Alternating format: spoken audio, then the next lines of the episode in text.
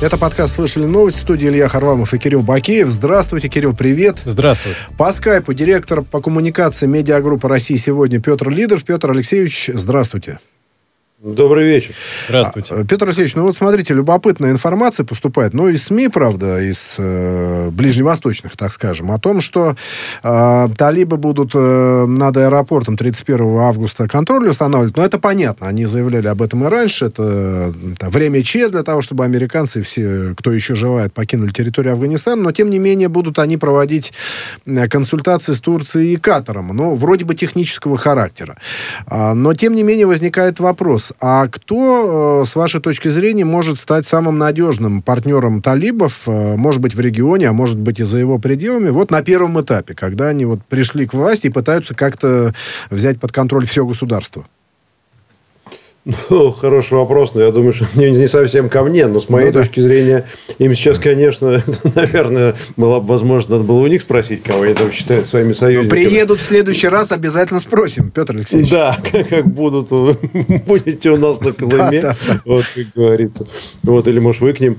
А, ну, смотрите, я, я думаю, что талибы, вот так, есть по большому счету, они, конечно, находятся в довольно непростой ситуации, потому что одно дело – установить такой фактический военный контроль над э, крупными регионами. Второе, это, конечно, осуществлять руководство, в общем, страной хоть и, и бедной, и плохо развитой, но все-таки с какой-никакой инфраструктурой, требующей работы профессиональных кадров, в том числе и а, людей, которые обеспечивают безопасность полетов, там руководят э, и военной частью деятельности аэропорта, и гуманитарной, потому что там беженцев проблема никуда не уходит, и гражданской. Поэтому, судя по, судя по внешнему виду самих талибов, у них таких специалистов явно нету. Поэтому очевидно, что договариваться с кем-то им придется. Но первое, конечно, что они хотят, это сделать так, чтобы американцы оттуда ушли, а дальше уже будут решать. Но вы назвали две страны.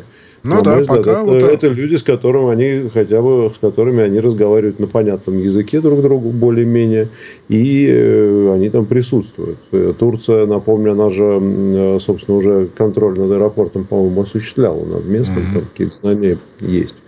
Вот, поэтому, ну да, будем смотреть. Но мне кажется, даже дело не в аэропорте, собственно, а дело вообще здесь в более широком смысле, как э, это все будет дальше ими управляться. Потому что для нас, как и для большинства стран, которые окружают Афганистан, главная опасность это то, что страна погрузится в хаос что мы уже видели. Да, ну, в очередной. Она...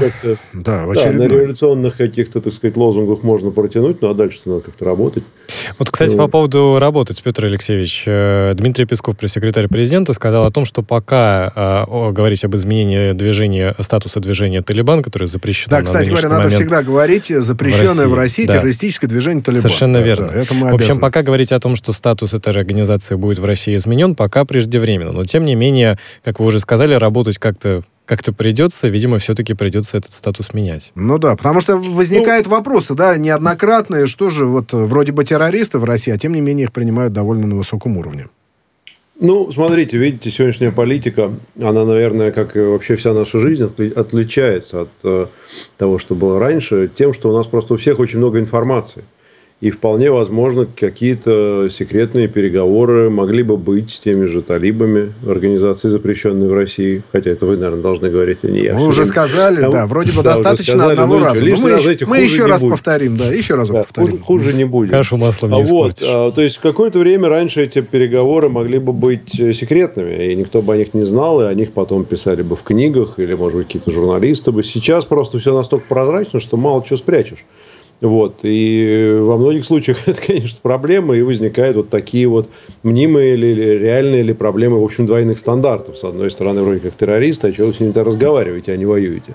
Но э, у талибов э, сейчас есть шанс. Э, они могут, что, как сейчас модно говорить, переобуться. Хотя они, наверное, в общем, босиком там многие ходят. Но, тем не менее, переобуться где-то там в воздухе и, в общем, действительно какое-то лицо цивилизации на себя надеть. Но, опять же, нужно время. И тут, конечно, Песков прав. Будем посмотреть. Петр Алексеевич, скажите, пожалуйста, ну, может быть, парадоксально этот э, вопрос, а может быть и нет. Э, но вот э, Россия, она настаивала на том, ну, во всяком случае, заявляла о том, что американцам делать нечего в Афганистане, надо им уходить. Это понятно, действительно, их туда никто не приглашал, как и другие сверхдержавы туда приходили без спроса в предыдущие периоды исторические. Но если посмотреть с практической точки зрения, вот э, Россия при учете фактора Центральной Азии, при учете того, что сейчас в Афганистане происходит, а лучше, чтобы американцы ушли или лучше, чтобы они остались и там хоть какой-то порядок был? Вот на ваш взгляд. Ну, вы, вы знаете, вот на мой личный взгляд, ни то, ни другое для нас нехорошо. С одной стороны, да, мы получаем, с одной стороны, при, при ну, давайте, условном присутствии американцев, в лучшие годы там был довольно мощный, там чуть ли не 100-тысячный контингент в свое время. Вот, э, страна была более-менее спокойной, мы, мы действительно получаем элемент стабильности. С другой стороны, мы получаем а, довольно серьезное влияние нашего геополитического, вернее, там, международного противника, они сами себя так называют, военного, а, собственно, у наших границ, соответственно, влияние на Среднюю Азию оказывают не религиозные организации, а американцы.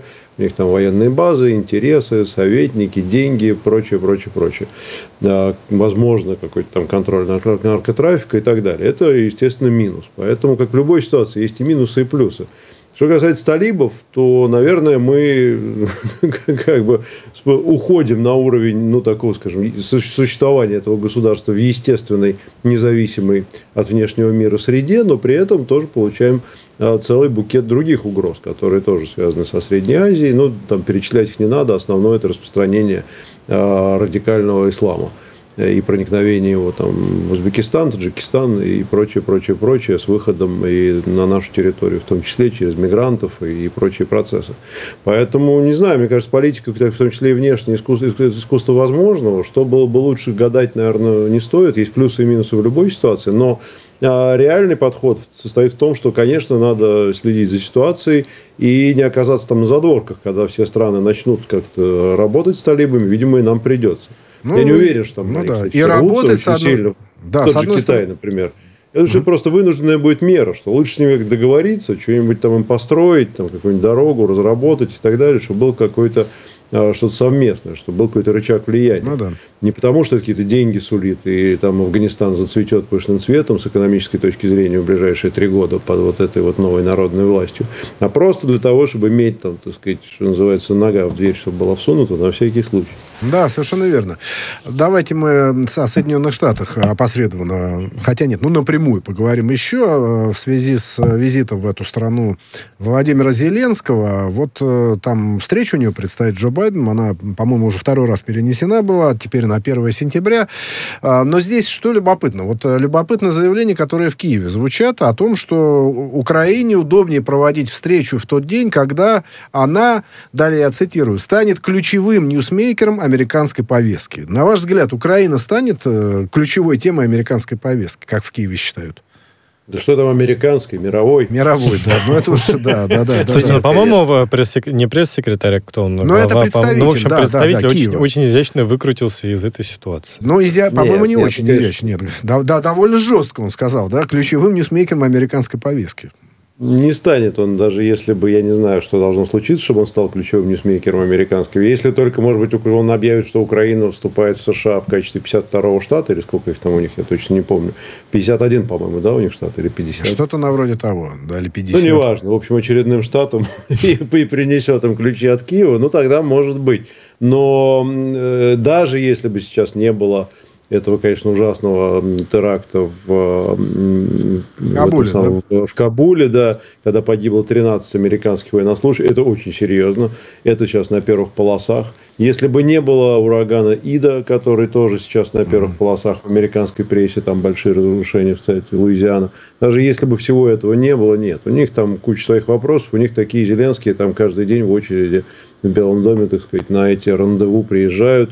Да, там будут, наверное, переговоры, мы пока не знаем в каком формате, но учитывая, сколько по времени это будет длиться, а, возможно, это будет 15 минут, может быть, это будет час, но я думаю, что не более того. Как мы помним, встреча Зеленского с Меркель в Киеве продолжалась, по-моему, 45 минут, это, в общем, совсем немного.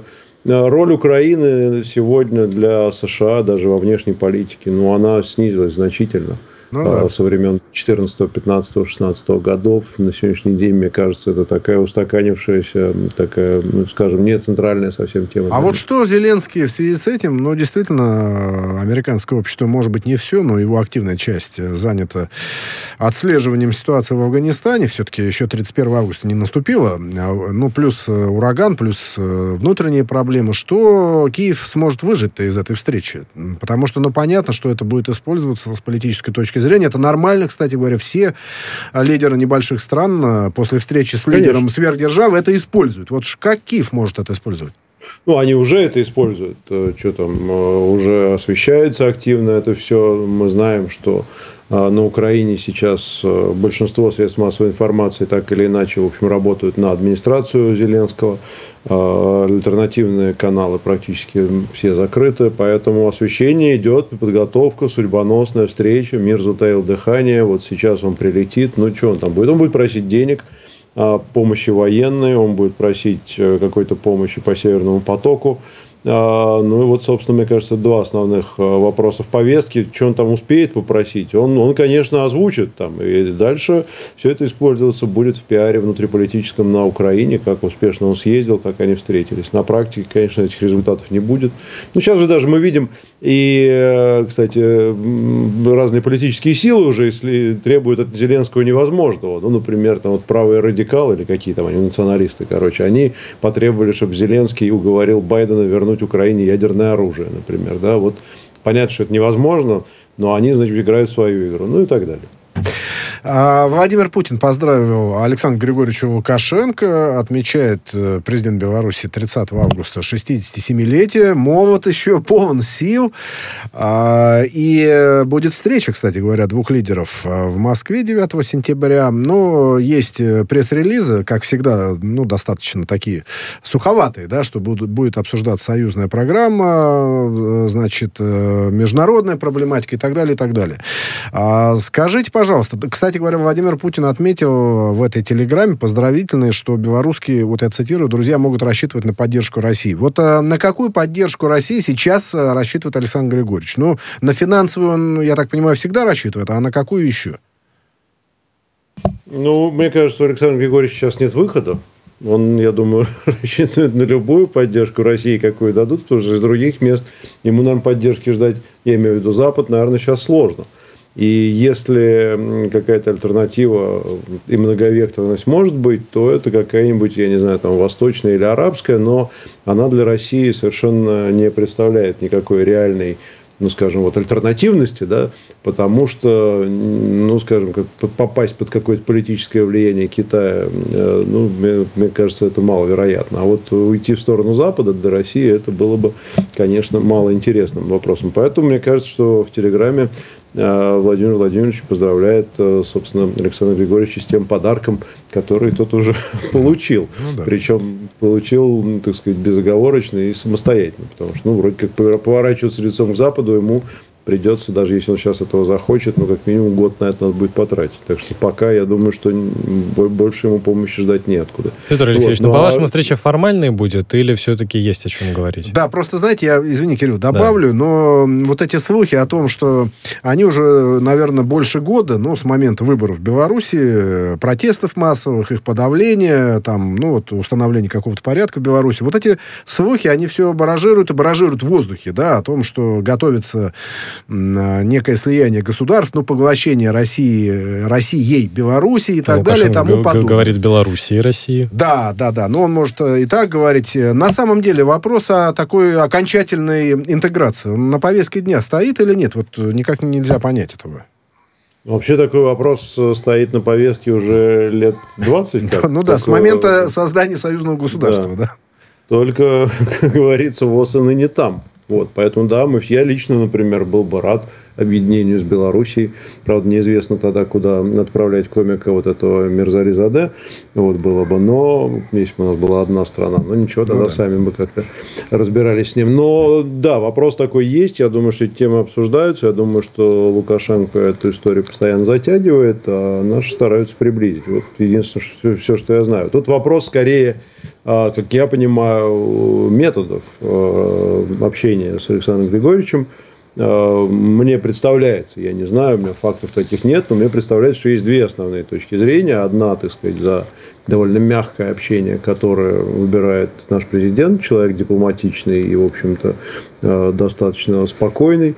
Э, некоторые требуют, значит, уже прижать его к стенке и потребовать быстрейшего, быстрейшей интеграции, потому как э, сколько ж можно содержать Белоруссию за счет России вот все эти годы. А ну, Александр Григорьевич Стрелянный Воробей, да? Он, наверное, готов. Он готов, что его к стенке прижмут и так сделают, и всяк. А как вы считаете, вот его э, позиция сейчас в Беларуси, ну, понятно, что на его стороне силовики, там э, политический истеблишмент, а вот все-таки, если говорить об обществе, ну, мы, конечно, не будем оценивать, там, кто его поддержит, а кто нет. Вот э, его власть, она прочна, э, если в измерении, в таком народном измерении, если угодно, пафосно скажу, или не очень?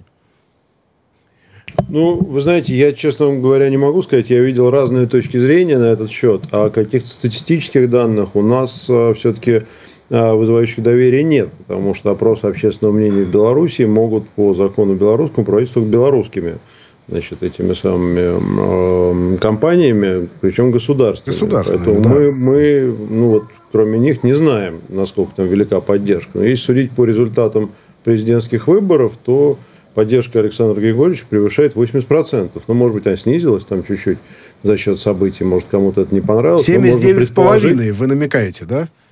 А ну, может, да. может, все 79 уже. Или все 79, да. Статистики да, в Беларуси не ведется. Ну, я думаю, что там, вот, опять же, пальцем в небо, там 50-50 примерно.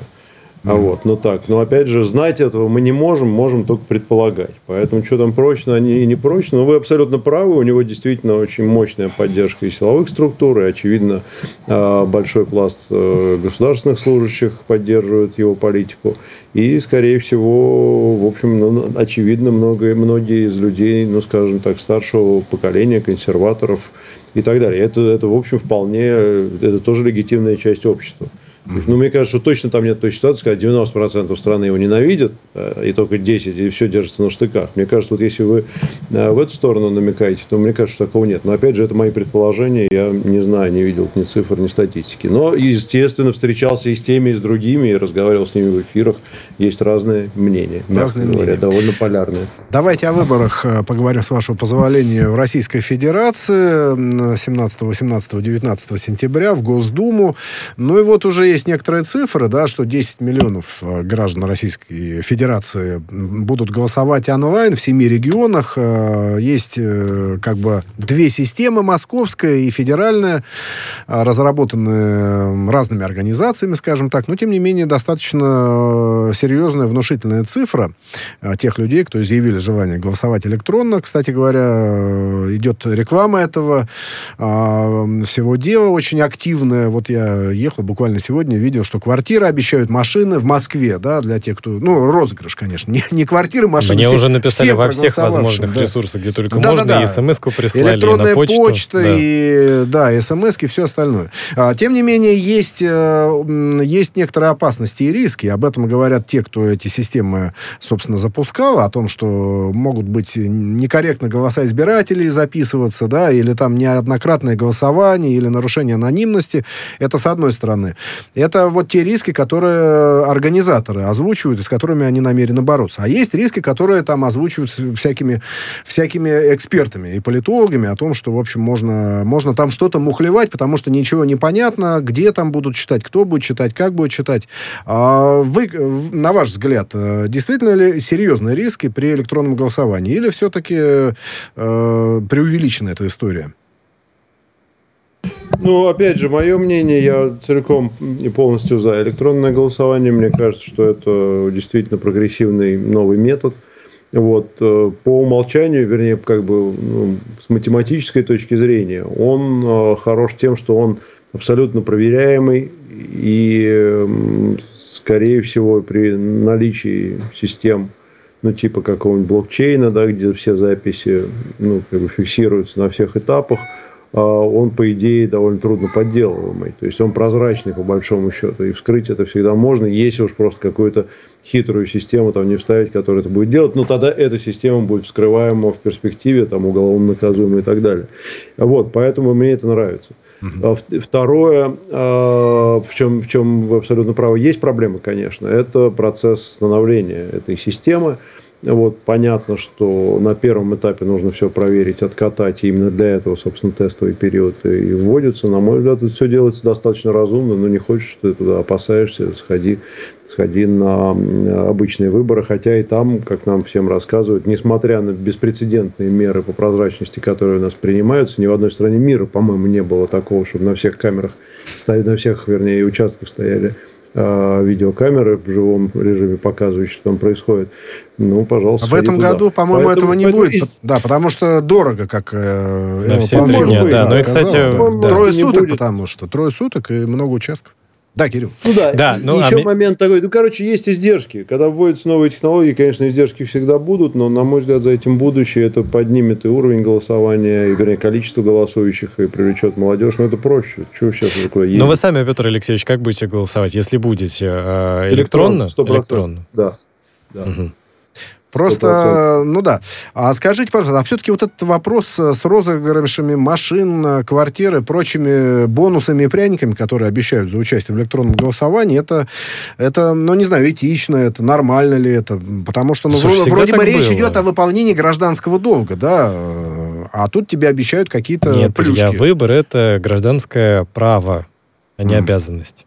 Ну, долг, ну, да, долг да, это ну, оплата налогов. Это, долг это перед самим собой. Вот я о чем говорю. А, Петр Алексеевич, как плане. считаете? Ну, нужно, нужно сулить машины и квартиры?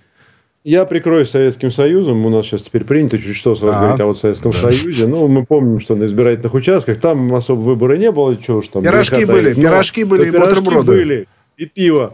Да. Вот, поэтому, э, ну, это, конечно, не машина, квартира, но это из той же оперы. То есть стимулирование было всегда, поэтому, может быть, не так уж и плохо. Не знаю, мне лично это кажется странным. Ну, а вот, вот меня но, с другой стороны, удивило. я не могу не найти, найти ни одного какого-нибудь аргумента в пользу того, вернее, против того, чтобы это делать. Ну да, я буду не против этого, если потом покажут реальных людей, которые получили квартиры и машины Кстати, выиграли. да, там же за вакцинацию да, тоже вроде да, подобное да, да, да, предлагали, и как-то пока не видно победителей. Так, у нас еще одна тема до перерыва, значит, ну, очередная, очередная мошенническая схема, да, опять это, она связана с поддельными сайтами, но, правда, здесь вот, значит, э, получить тысячу рублей дополнительную предлагают родителям, ну, видимо, дополнительно к, той, к тем десяти, которые будут выплачиваться. Вот. Ну, как обычно, надо там зарегистрироваться, данные свои скинуть, потом код из СМС, ну и вот дальше начинается раздевание человека. А, даже не знаю, вот что спросить, потому что мы периодически, да, Кирилл, обсуждаем да. эту тему, этих схем огромное количество. С ними вообще, Петр Алексеевич, можно как-то бороться с такого рода мошенниками? Это совершенно непонятно. Ну, они же как да... ми... они же мимикрируют все время. Это правда, но бороться нужно все равно. Ну, конечно, можно. А, вопрос успешности этой борьбы. В принципе, да, бороться можно. Их периодически, как мы видим все в телевизионных программах, ловят, кладут лицом в пол – скрывая вот эти вот, да, какие-нибудь колл-центры или еще какие-то места, откуда они функционируют. Слушайте, Петр Алексеевич, при этом мало кто говорит о том, что нужно как-то людей просвещать э, в этих вопросах, потому что мы можем этих мошенников накрывать каждый день, раскрывать и рассказывать в эфире об их схемах, но ведь если человек сам подходит такой, о, бесплатные тысяча рублей, и у него у самого не возникает в голове мысль, а за что, а почему, а э, надо как-то, наверное, проверить, и он бездумно делает это и попадается мошенниками. Не к тому, что он сам виноват, а к тому, что надо людям рассказывать, что прежде чем что-то сделать, надо проверить, что это такое. Ну да, может быть, побольше нужно социальной рекламы, такого Возможно. просветительства так, своего рода. Ну, наверное. Я просто, вы знаете, мое, вот, чем старше становлюсь, тем больше у меня убеждение, что э, в стране, в любой стране, не только в нашей, мы говорим о нашей стране, существует э, такая категория граждан, которых можно условно назвать непросвещаемые. Вот, mm-hmm. например, так вежливо. Вот, и даже в уголовном мире есть э, соответствующие пословицы, которые гласят о том, что всегда найдется тот, значит, кого можно э, каким-то образом обмануть. Поэтому, к сожалению, категория малообразованных доверчивых граждан, она есть, она будет, для них вы им там как не объясняете, они мало чего понимают. И тысяча рублей им понятно, а вот там, не знаю, реальный сайт или нереальный, вот это уже им непонятно. И Конечно, социальная реклама нужна, конечно, она нужна в основном для людей пожилого возраста, потому что они частыми жертвами становятся всяких мошеннических схем. Но, к сожалению, это факт. И, собственно, э, все эти криминальные схемы, они как раз и работают на тех людях, которые легко внушаемые, непросвещаемые и так далее. Мы подобных людей видим много – ну, опять же, может быть, кто-то захочет поспорить из слушателей, но это те люди, которых мы сейчас вот э, резко их увидели в больших количествах. Антиваксеры, так называемые, для меня это люди, которые там гомеопатией какой-нибудь лечатся и так далее. Это или там гороскоп читают. Но это более безобидная история. Ну да, таких много. Мы недавно обсуждали э, мошеннические звонки с э, поддельных телефонных номеров. Там проблема в том, что это IP-телефония, и в основном эти мошенники работают э, с территории сопредельных государств. И, в общем, их отловить достаточно сложно, но, тем не менее, бороться надо. Делаем паузу. У нас в гостях директор по коммуникациям медиагруппы «России сегодня» Петр Лидов.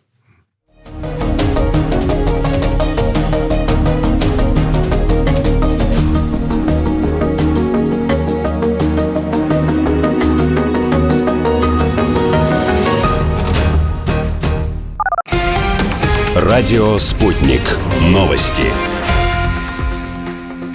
Студия Дмитрий Михеев. Здравствуйте. Власти США по-прежнему уверены, что успеют завершить эвакуацию американских военных из Афганистана к 31 августа.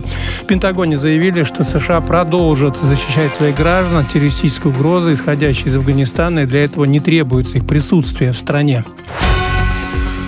Суд в Москве приговорил 14 годам заключения участника террористической организации, вербовавшего сторонников в российской столице. Он гражданин одной из стран ближнего зарубежья. По версии следствия, подсудимый вместе с сообщниками э, также в 2018 году участвовал в сборе средств для террористической организации. Приговор в законную силу пока не вступил. Обжаловать решение суда Дюссельдорфа собирается оператор проекта «Северный поток-2» Nord Stream 2 AG. Ранее суд отклонил жалобу компании на решение немецкого регулятора не выводить газопровод из-под действия газовой директивы ЕС. Ее нормы, в частности, требуют разделять функции добычи и транспортировки газа. Сама Nord Stream 2 AG в июне подала федеральное сетевое агентство Германии заявление о регистрации в качестве независимого оператора газопровода «Северный «Северный поток-2». Свое знание русского языка хотел бы улучшить кандидат в президенты Эстонии, директор Национального музея Алар Карис. Его кандидатура была выдвинута депутатами парламента центристской реформистской партии, которые составляют правящую коалицию в Эстонии. Парламент сегодня на внеочередном заседании не смог избрать Кариса президентом в первом туре голосования. Он не набрал необходимого числа голосов, а повторное голосование перенесли на завтра. Самодельная бомба взорвана в полицейском участке в колумбийской Кукуте. Ранены 12 офицеров полиции и двое гражданских. Взрывное устройство было оставлено э, неизвестное под одним из уличных стульев. Полиции уже удалось собрать важные улики, связанные с покушением. Версия озвучит после изучения доказательств. Частный космический корабль «Дрэгон» совершил автоматическую стыковку с МКС. Грузовик э, стартовал накануне с космодрома на мысе Канаверал. В субботу запуск отменили из-за э, плохой погоды. НАСА сообщает, что в момент стыковки МКС находилась над западным побережьем Австралии. Корабль доставил на орбиту более двух тонн груза, в том числе провиант, предметы первой необходимости и материалы для научных экспериментов экспериментов.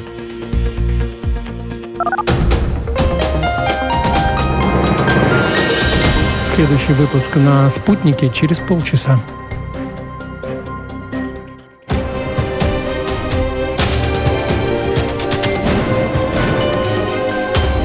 Радио «Спутник». Говорим то, о чем другие молчат. Вчера по телеку видел. Мне тут по телефону сказали.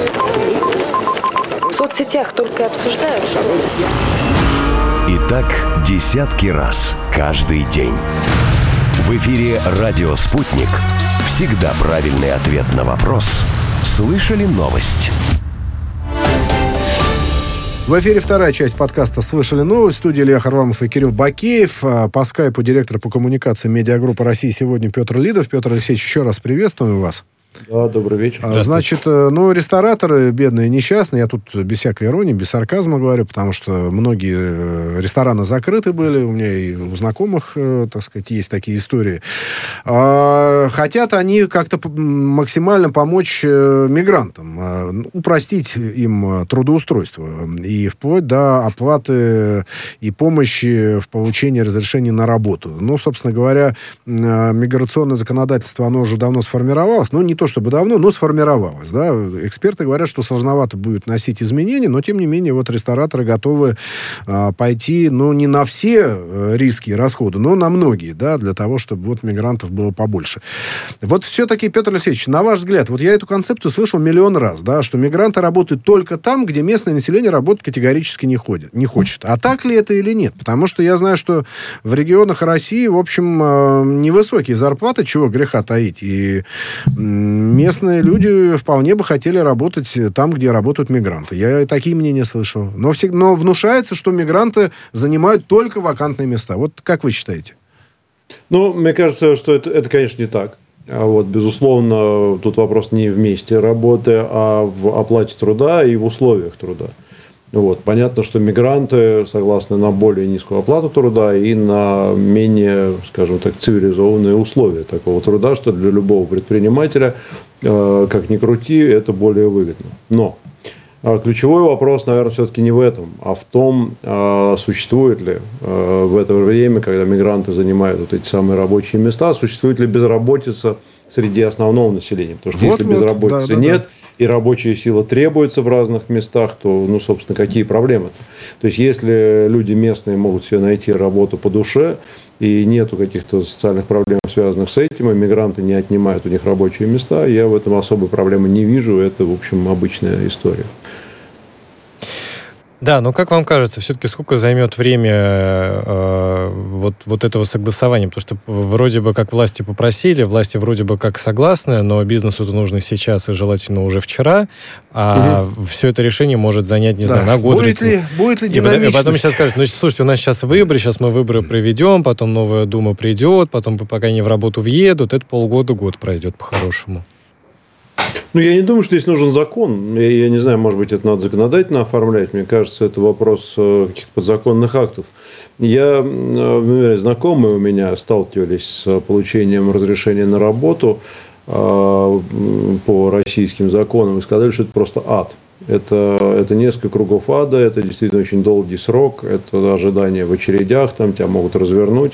То есть такое ощущение, что система специально заточена на, на какие-то такие ну, мер, меры такого запретительного характера. То есть если у тебя ничего-то там неправильно оформлено в документе, какой-нибудь придраться могут к любой букве, тебя отправляют с э, рекомендацией вернуться через три месяца. И, и ничего ты не сделаешь. Ездить надо физически. Это одно место где-то в Подмосковье, и там огромные очереди, и вот это все тяжело. И я понимаю, что рестораторы сейчас, понимая, что сегодня после эпидемии, вернее, во время нашей эпидемии а, есть возможность потребовать для себя каких-то льгот, мне кажется, они просто пользуются ситуацией для того, чтобы получить для себя возможность как-то этот процесс ускорить. Ну, то есть для себя организовать, насколько я понимаю, какую-то платную линию в обход вот этого всего ада, чтобы можно было людей нанять быстро. Открыл ты, допустим, новый ресторан, вместо того, чтобы тебе полгода тратить на набор персонала, и это время закрывать более дорогими местными кадрами, ты можешь сразу нанять, там, допустим, завести каких-нибудь группу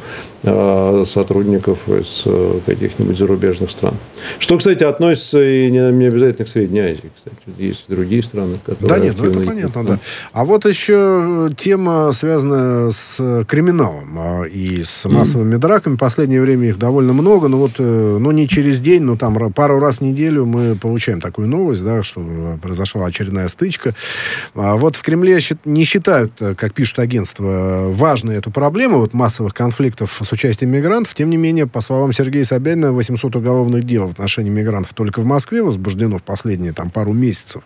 На ваш взгляд, э, понятно, что вот эти массовые стычки, которые раньше были, ну, достаточно Хованское кладбище вспомнить, да, уже года 3-4, наверное, да, прошло. Это... А, да, ну, понятно, что они делят э, участки, видимо, каким-то образом. Это вопрос денег, прежде всего. Но, тем не менее, а, может ли, могут ли мигранты стать серьезной криминальной проблемой, а может быть и отчасти политической в какой-то момент? Да, безусловно. И я считаю, что власти, конечно, даже если они не, не видят на сегодняшний день в этой какой-то, какой-то большой проблемы, здесь тоже, опять же, в словах президента, наверное, нет лукавства. То есть нельзя действительно сказать, что я не знаю, банды выходцев из Киргизии там, контролируют и терроризируют какую-нибудь часть города. Такого же нету. То есть есть драки, но, конечно, подобная преступность должна контролироваться властями. Чем сильнее государство, чем лучше оно работает с этнической, в том числе, преступностью, с мигрантами, тем, Петр Алексеевич, ну, смотрите, у нас есть, будет проще жить. У нас есть mm-hmm. статистика преступности среди мигрантов от МВД. Она, она говорит о том, что преступ, э, преступлений в мигрантской среде очень-очень мало, потому что в основном это люди, которые приезжают сюда работать, они очень боятся сделать здесь что-нибудь неправильно, потому что они, по сути, довольно бесправные на территории Российской Федерации. И при этом мы каждый раз ужасаемся, когда видим вот картинку, что там, не знаю, какая-нибудь представители одной страны СНГ пошли стенкой на представителей другой страны СНГ. Ну, при этом, если бы, я, я просто к тому, что нет ли здесь проблемы наблюдателя, если бы, не знаю, на станции метро «Динамо» подрались фанаты «Спартака» с фанатами ЦСКА, да, или даже фашисты бы, с антифашистами, да мы даже как бы раньше было. Внимание бы этому не уделили, мол, ну, о нет, боже, ну, фанаты бы. подрались. Никогда такого не, не было. мне кажется, это из той же серии и примерно то же самое. Ну, Фанаты вот. сейчас больше не дерутся на станциях метро. Ну, они, хорошо. Они где-то там в, в отдельных специальных местах. Да. Ну да. Ну да, это уже больше у них такой спорт, в общем. А, фашист, антифашист, то есть население мирное они не пугают.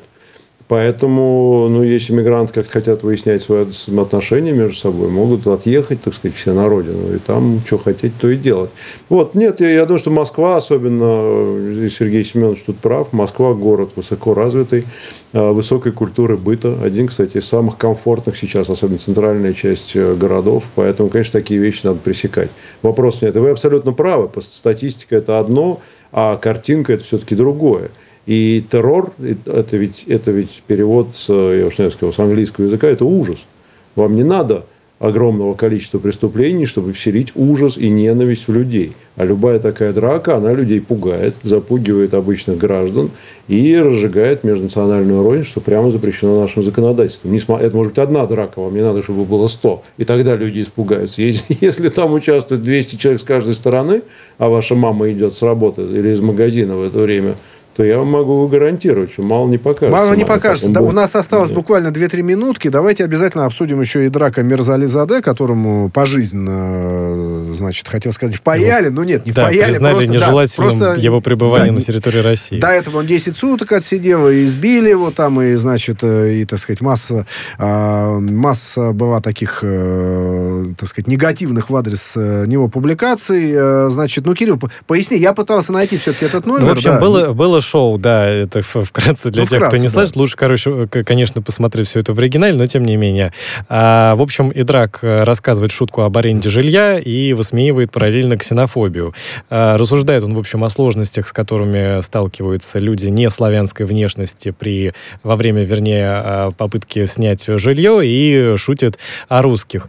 А, я в этом, честно говоря, ничего, вот меня можно, наверное, русским назвать, да, я ничего оскорбительного в этом не услышал. Более того, по-моему, было вполне неплохо. Единственное, кто мог на это оскорбиться, ну, реальные ксенофобы. Нет, да, Петр Алексеевич, я посмотрел потом его объяснение, ну, вот это, я свою точку коротко излагаю, Давай. времени мало, но мне показалось, это да, довольно грязновато там выглядело, честно скажу. Но я... на грани, но ничего криминального, а, по-моему, ну, здесь нет. Не Разжигание межнациональной да, розни этого не было, но, но грязновато. Вот э, как вы считаете, э, сурово к ним, э, к этому человеку Россия отнеслась, или он заслужил этого?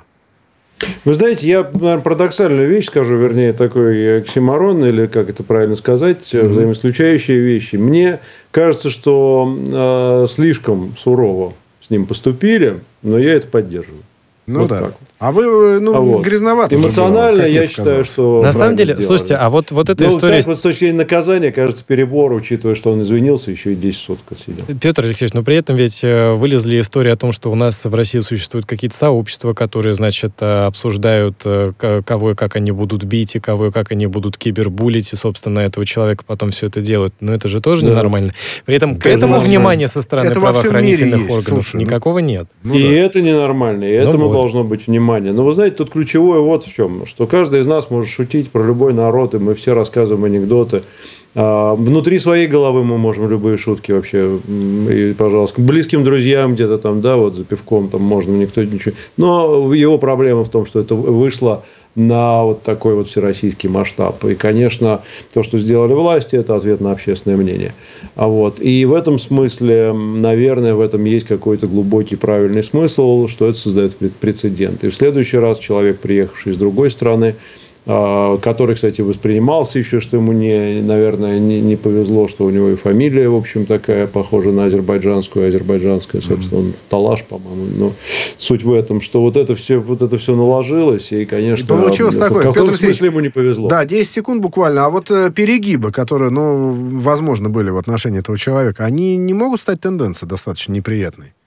Если они станут тенденцией, это будет проблема. Один вот такой факт. И я считаю, что вот он, наверное, ну, имеет, имеет право на какое-то понимание. Я уверен, что большинство граждан России, если их спросят, как вы считаете правильно, неправильно, скажут правильно. Мы благодарим директора по коммуникациям медиагруппы «России сегодня» Петра Лидова. Спасибо. Спасибо.